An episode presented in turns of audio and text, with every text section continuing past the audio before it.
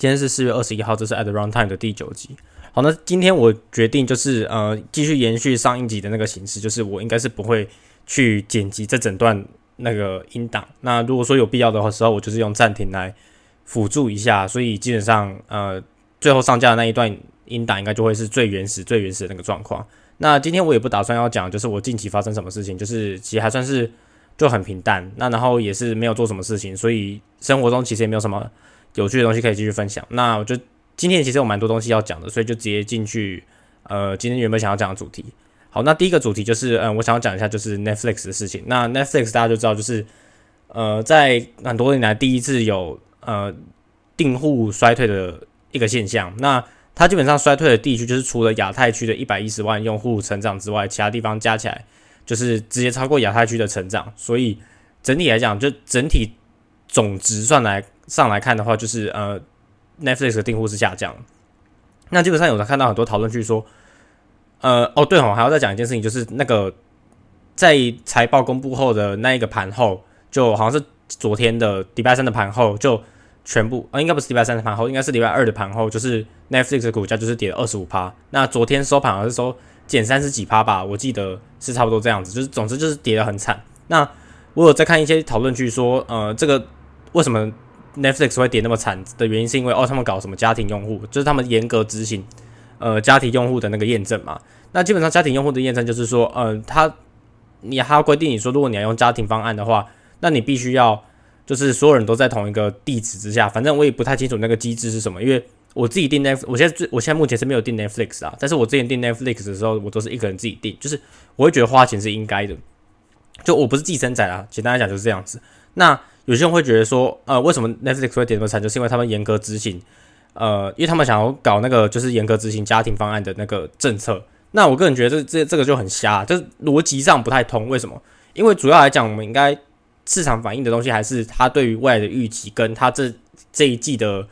呃营收或者是一些成长的表现。那对于 Netflix 这种呃串流媒体来讲，最重要的指数就是最重要的指标就是他们的订阅数嘛。所以你订阅户下降，那市场也会对他们的期待，就是也是有所下降啊。最重要的是他们的 guidance，最后也是开出来说，在呃二零二二的 Q 二会有两百万用户的就是流失，就是应该来讲，他们就是有开始进行就是蛮严重的衰退这样子。他们的预测是这样子啊。那有些人就归咎说，他们要去打一些什么家庭用户方案，所以他们才会做这么做这样子。那我觉得逻辑上是不通啦，因为你如果说真的去打那些家庭用户方案，那只是让那些原本没有。没有缴钱的人不能看而已啊。那对于这些人来讲，你你你就想你就这样想嘛，就是说，如果说我我要让那些人付钱，那些人就两个选择嘛，就是如果说我原本没缴钱的，要不我就不看了啊，要不就是我就我就退订，诶，我我要不就我就不看，要不我就缴钱嘛。那这些人就是你你这样来看的话，其实你严格执行这个政策之后，原本缴钱的人还是会缴钱啊，啊，原本没缴钱的人，他顶多就还是继续不缴钱，然后不看嘛。啊，要不就是他会开始缴钱啊，所以严格上来讲，如果说我们开始执行这种政策之后，应该会去炸出一些，其实也跟谢梦工他讲的一样，就是他也应该也会去炸出一些原本没有付钱的人，然后他可能会愿意付一点钱，包含是之后他们可能会推出那种呃会穿穿插广广告的那种比较便宜的方案，大概我猜大概会是大概就是台币快两百块，或是两百出头一点那个价位，然后就是你要看广告，就是对，就是又有点像是。折中方案这样子，就是你可以看，但是你你必须要付出一点代价，但是你也不用付那么多钱，就是你等就是拿广告钱去换那个你的订阅付订阅费这样子。那对啊，所以所以我就觉得说这一部分就是明明就是按，反正我原本寄生在我买我本来我本来就不想看，我本来就不会付钱嘛啊。然后如果说我今天会多愿意多付一点钱出来，那这样对 Netflix 也是有点帮助啊，所以。就是净就是净值的影响的话，我会觉得说，呃，Netflix 可能会从中从中受益一点。但是我觉得你要叫寄生仔付钱这件事情是很难的啦，啊！但是我觉得寄生其实其实老实说，我也我也不太能理解那些寄生仔在想什么。就是老实说寄老实说寄生虫哦，你你会说他们是因为，假如说每个月的可支配所得超级超级低，然后低到说，哦，我真的很想要看 Netflix，但是我已经生活中已经挤不出任何半毛钱出来付那个 Netflix 了。这样子吗？你你觉得实际上是这样子吗？我我个人觉得不是啊。我觉得你去看那些就是寄生虫，他们日常的花费，他们其实也是，跟他们其实平时平常日常生活也是花了一堆那种很没有必要的花费，就是他他可能东花一点西花一点，但他超级不愿意花，假如说两百七十块，然后三百多块、三百九十块去订一个 Netflix，他不想这样做，你知道吗？就他们宁可说，哎，干你借我看一下啦，我们四十块大家一起分这样子。其实其实 Spotify 有一样的功能啊，就是它 Spotify 应该有一样的现象，只是因为 Spotify 它对于这种呃多人用，就是多人一起去办这种比较便宜的方案的这种。行为比较，就他们比较没有去验证这件事情，所以老实说，Spotify 现在目前这个状况还是很常见。但是对于 Netflix 来讲，其实其实，如果如果说你要我给 Net 就是 Netflix 的那些寄生仔一些一些话要讲话，就是我我觉得说付钱其实是蛮应该的一件事情，就是因为如果说你不付钱，然后 Netflix 它就没有资金去做一些更好的电影或者更好的内容出来啊。虽然说 Netflix 还有一个大问题，我自己觉得大问题就是。呃，Netflix 它也花很多钱在做其他东西上面。第一个，第一个就是，如果说有些人知道的话，他们其实还有做游戏的业务嘛。那 Netflix 游戏业务，第一个一听起来就不是他们的强项。第二个是目前也没做出个什么起色来。当然，我们知道说，如果说我们开始做一个新的计划的时候，一开始应该要投入一些，就它一些 initial investment。但是，你你会觉得 Netflix 会是把游戏做得好的这一部分吗？我会我会承认他们会有非常强的现金流，没错啊。但是不代表说他们应该会做出。非常好的游戏啊，就是你明明就是搞影视产业的，为什么你要去搞游戏？这件事情就是有让让人摸不着头绪。啊，第二点就是他们其实也开始花很多钱去制作那种大成本的电影，例如说之前我在前几集的集数有提到，就是红色追击电影，还有在二零二一年末有一个 Don't Look Up，就是有就是里奥纳多跟好像我不知道，这还有一些其他就是大咖演员有做的那一部电影这样子。那那那几部电影，老实说，好，只有《Don't Look Up》可能会有一点还不错的回响啊，但是值得吗？就是其实 Netflix 在做红色最新令之后，你就觉得说，哦，他们其实有可能是有机会花一大笔钱去做那种电影，然后最后也做不出个什么成效，或是很难看那种电影来的。所以 Netflix 是不是在花钱的时候，有时候会有点大手笔，然后导致就是你你你你其你其实不太会相信，就是 Netflix 这种大手笔投进去会有什么样的结果产生啊？所以 Netflix 目前。的股票的部分，就是我目前是好，我好像是把它砍掉了。反正我原本 Netflix 就是占呃总仓位小于一趴，就是以以美股来讲，大概只有零点五趴，或是甚至零点五趴以下。那我这次就是直接把它砍掉了，因为我觉得 Netflix 目前状况来讲，就是前景就是我我是觉得算是蛮衰退的这样子。对，那那你你会觉得说，那接下来就是回到那个寄生仔部分嘛？就是寄生仔到底要不要付钱？这个就是就在就在看呐，就是你要再看说。他目前执行这个政策之后，状况会是怎么样之类的？但是我是觉得说，你你去寄生是没有什么好骄傲啊，就是干你看免钱的，你还在那边说什么？二，干明明可以寄生，为什么不寄生？这种我就是觉得有点鸡巴啊，所以，哎，就算了吧，就反正 Netflix 的目前跟 Netflix 的缘分就到此为止。那之后我会我会再看看 Netflix 有什么再有什么动作之类，然后再决定下一步该怎么做这样子。好，那继续来讲到第二个话题，就是。呃，台湾的远距的停课这部分，其实看我每一集好像都有在谈，就是疫情的部分，只是谈深谈广，还有谈哪一个部分的问题啦。那我因为这个主要原因是因为我之前在好像前一两周的时候，看到有一个朋友在就是 IG 发 IG 的现实发文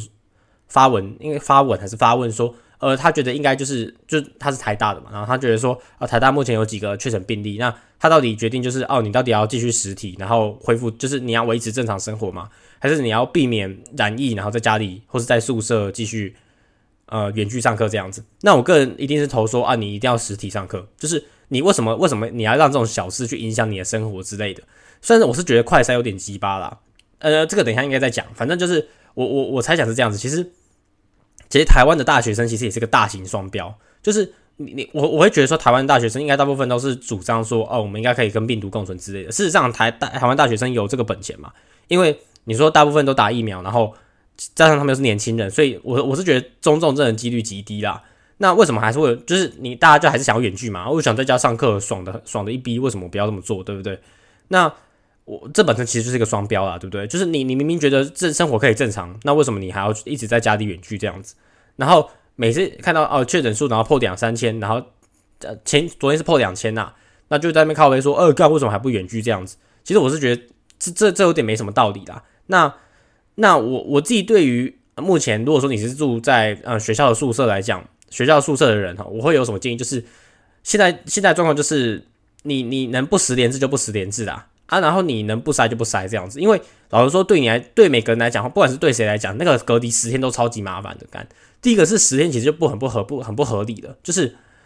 为什么十天不合理，或是你不想要，就是如果就算你快筛阳性的，你也不要通报，就是因为，呃，对你来讲，假如说你真的觉得阳性的，或是你甚至没有自己去筛检，然后你觉得身体不舒服了，好，你就在家里，只假如说休息个七天嘛，对不对？那在对你来讲，你你你被你被影响就是那七天啊，反正那七天你原本也就不能动，你身体也够不舒服，所以不能动。那你你去通报说给卫福部说，呃，我我要十天，我要我阳性的，我要十天隔离，干你就是乖乖的被关十天内，除非除非你有保防疫防防疫保险啊。那但是我我同时也可以讲一件事情，防疫保险就是防疫保险现在已经不给保了，就是你要么现在可以还找到产品，就是它一定是个很高保费、很低理赔，或者是它理赔的条件。非常非常严格，就是不像以前那种什么台产那五百赔一千，没有五百赔十万，或者是以前那种呃五百赔五万这种很非常非常高倍率，然后又没有什么就是额外成本的这种保险可以保，就是你现在都是找到就是基本上都已经不给保了。那我是觉得防疫保险算是一个呃近期算是相对非常稳，应该不能说稳，应该就算是呃期望值算是非常高的一个金融产品。我会说它是金融产品，是因为它其实。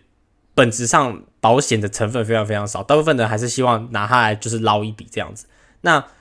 我我个人觉得，就是现在台湾的卫福部，它针对一些隔离或者是一些假装你的阳性通报的一些整个过程，还算是非常非常就是非常无脑啦。应该怎么讲？就是好，你说病理上来讲，或是公共以公共卫生角度上来讲，假如说怎么怎么做可能是正确的，但是对于个人来讲，那就不是啊。就是我我我个人觉得是说，如果你要让民众去。做一件事情，或者是自发性的去做一件事情，你不能去制定个法律，或是制定个行政命令，说什么？哦，我你如果你不你不这么做，或是你不严格扫实名制，你我可能就会开罚你什么之类。我是觉得这个就是很很极端的案例，就是我觉得政府应该是要想办法去设计一个经济的诱因，就是 incentive 去诱导说，哦，民众应该他会自发性的做这件事情。就是你你听到有个笑话，就是说为什么会有人就是去台台北车站拍那个主机？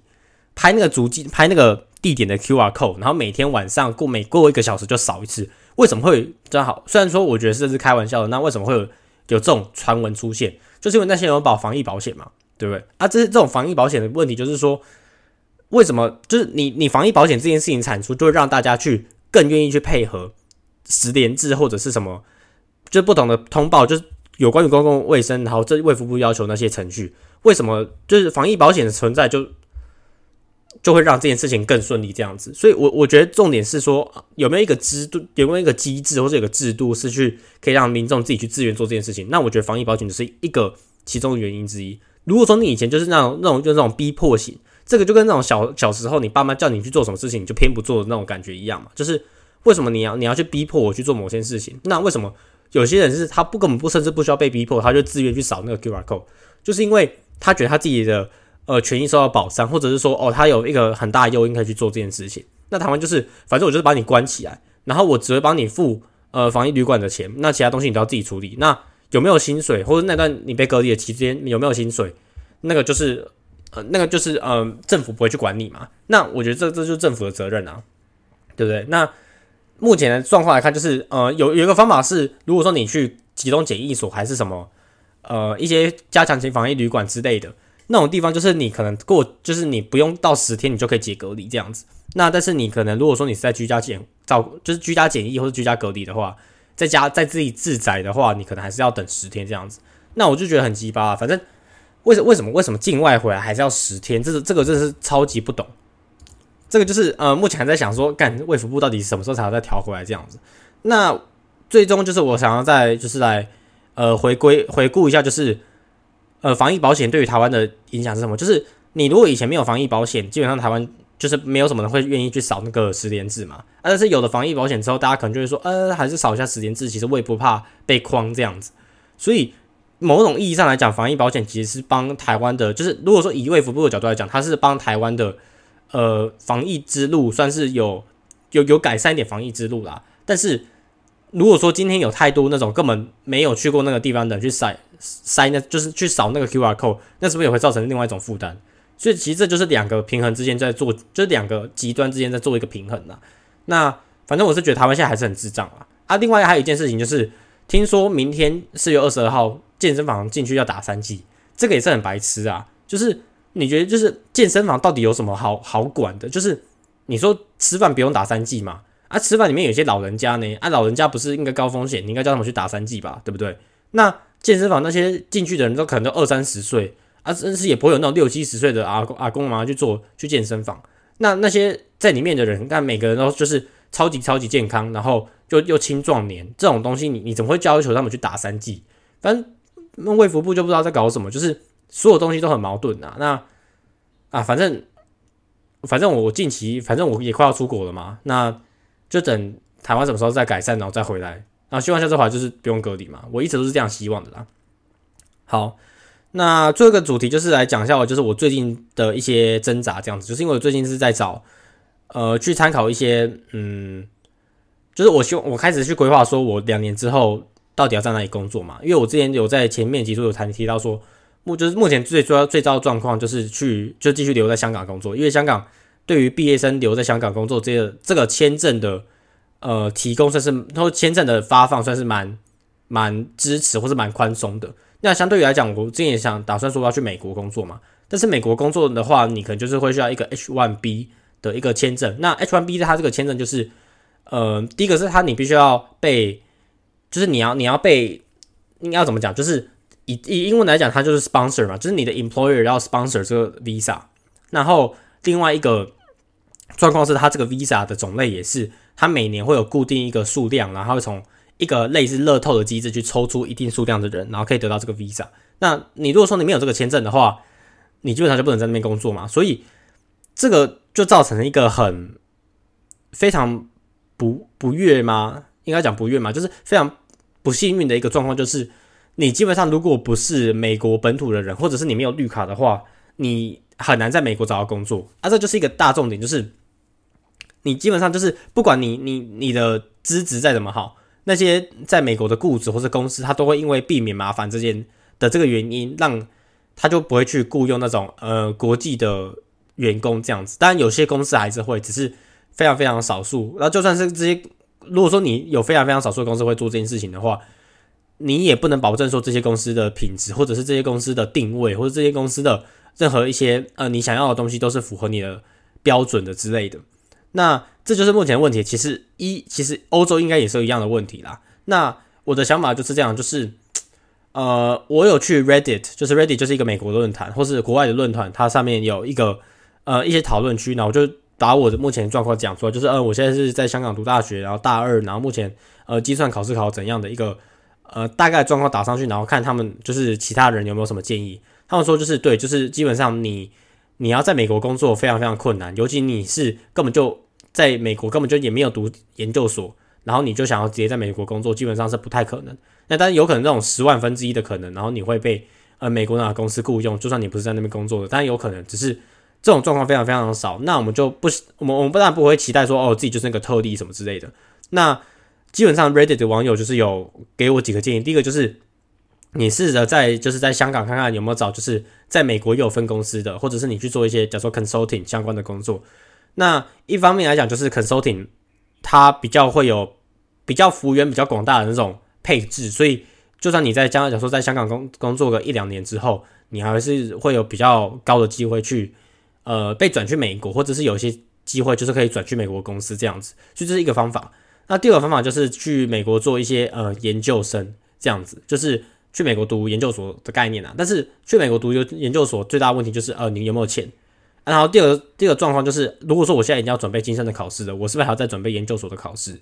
啊，第三点就是，呃，研究所要什么时候读？是我要先工作一段时间读，还是呃之后就是一毕一一大学一毕业就直接去读之类的？那这之后还有一个大问题就是，就算我去读了研究所，也不能保证说我。就很容易被雇，就是我很容易被，就是被美国公司雇佣，或者是我的地位可以跟呃美国本地人有一样的定位，基本上也不太可能。就是我听网友的说法，就是还是说，呃，你去读研究所，它只会增加你的一点被雇佣的机，就是一点点，它会让你被雇佣的几率增加一点点点，但是不是很明显的一个 buff 这样子。所以美国研究所这这一段是不是也不这一条路是不是也不太可行？那最后一点就是他没有跟我讲说，就是你就找一个美国人结婚。干，其实这个东西真的是最有效率的，因为找美国结婚就是你直接就变美国公民，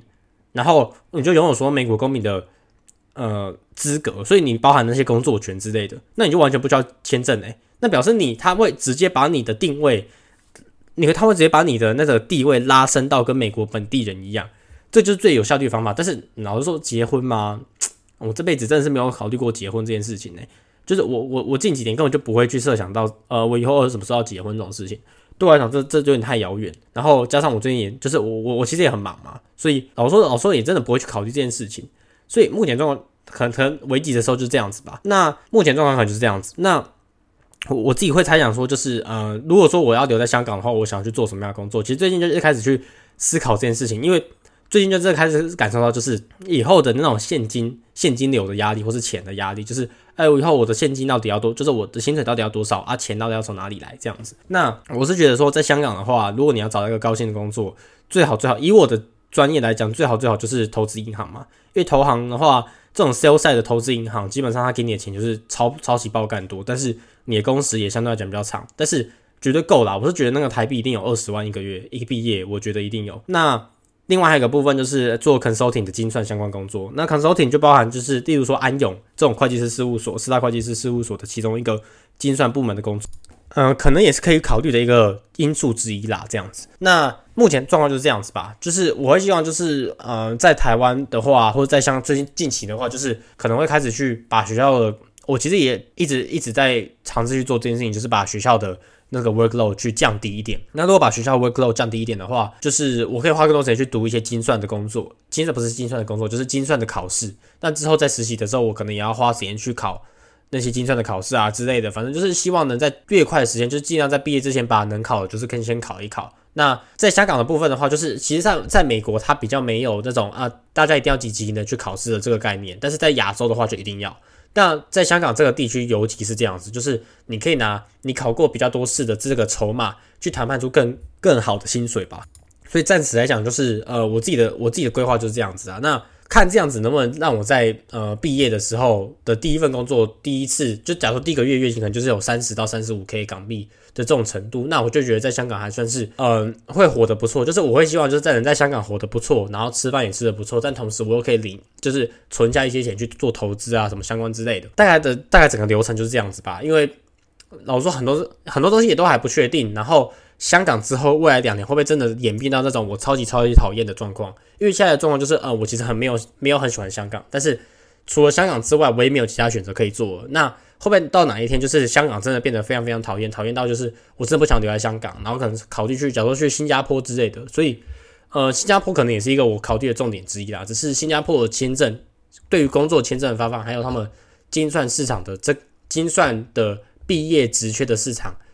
还有没有到饱和的状况，这件事情可能就是还要再查查看。那在大部分就是目前的状况，就是看起来留香港是留定的啦，有点不幸运，但是也没办法。